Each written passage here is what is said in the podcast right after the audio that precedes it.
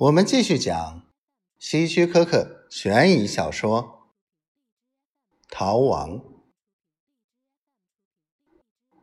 那我具体都做些什么？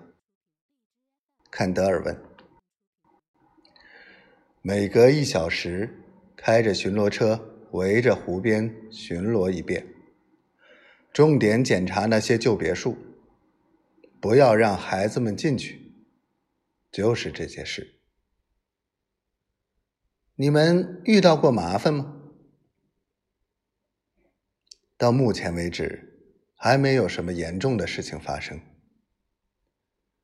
他又上下打量了一下肯德尔，说：“依我看，你很有能力，不会有什么事情难住你的。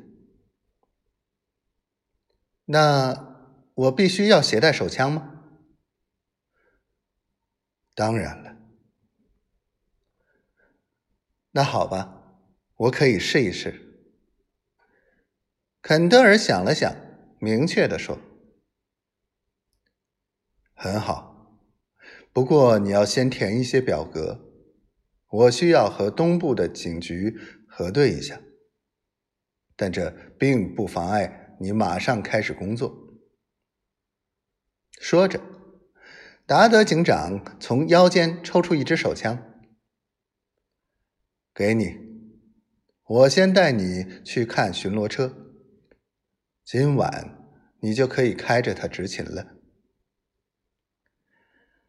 肯德尔接过警长递过来的左轮手枪，心里不禁震颤了一下。尽管这支枪和他在东部警局使用的那支不是一个牌子，但它们却非常相似。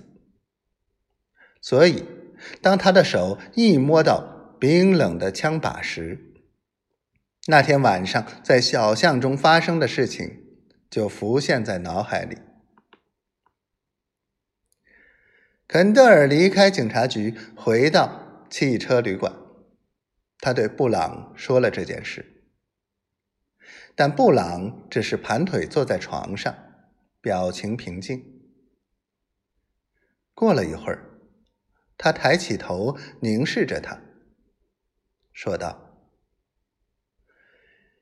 肯德尔，你怎么一个星期还不到，就又这么快拿起另一支手枪呢？”话语中明显带着一丝抱怨。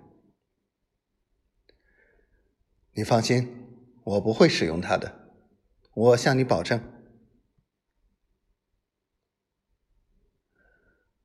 如果你巡逻看到有小孩子破门而入，你怎么办？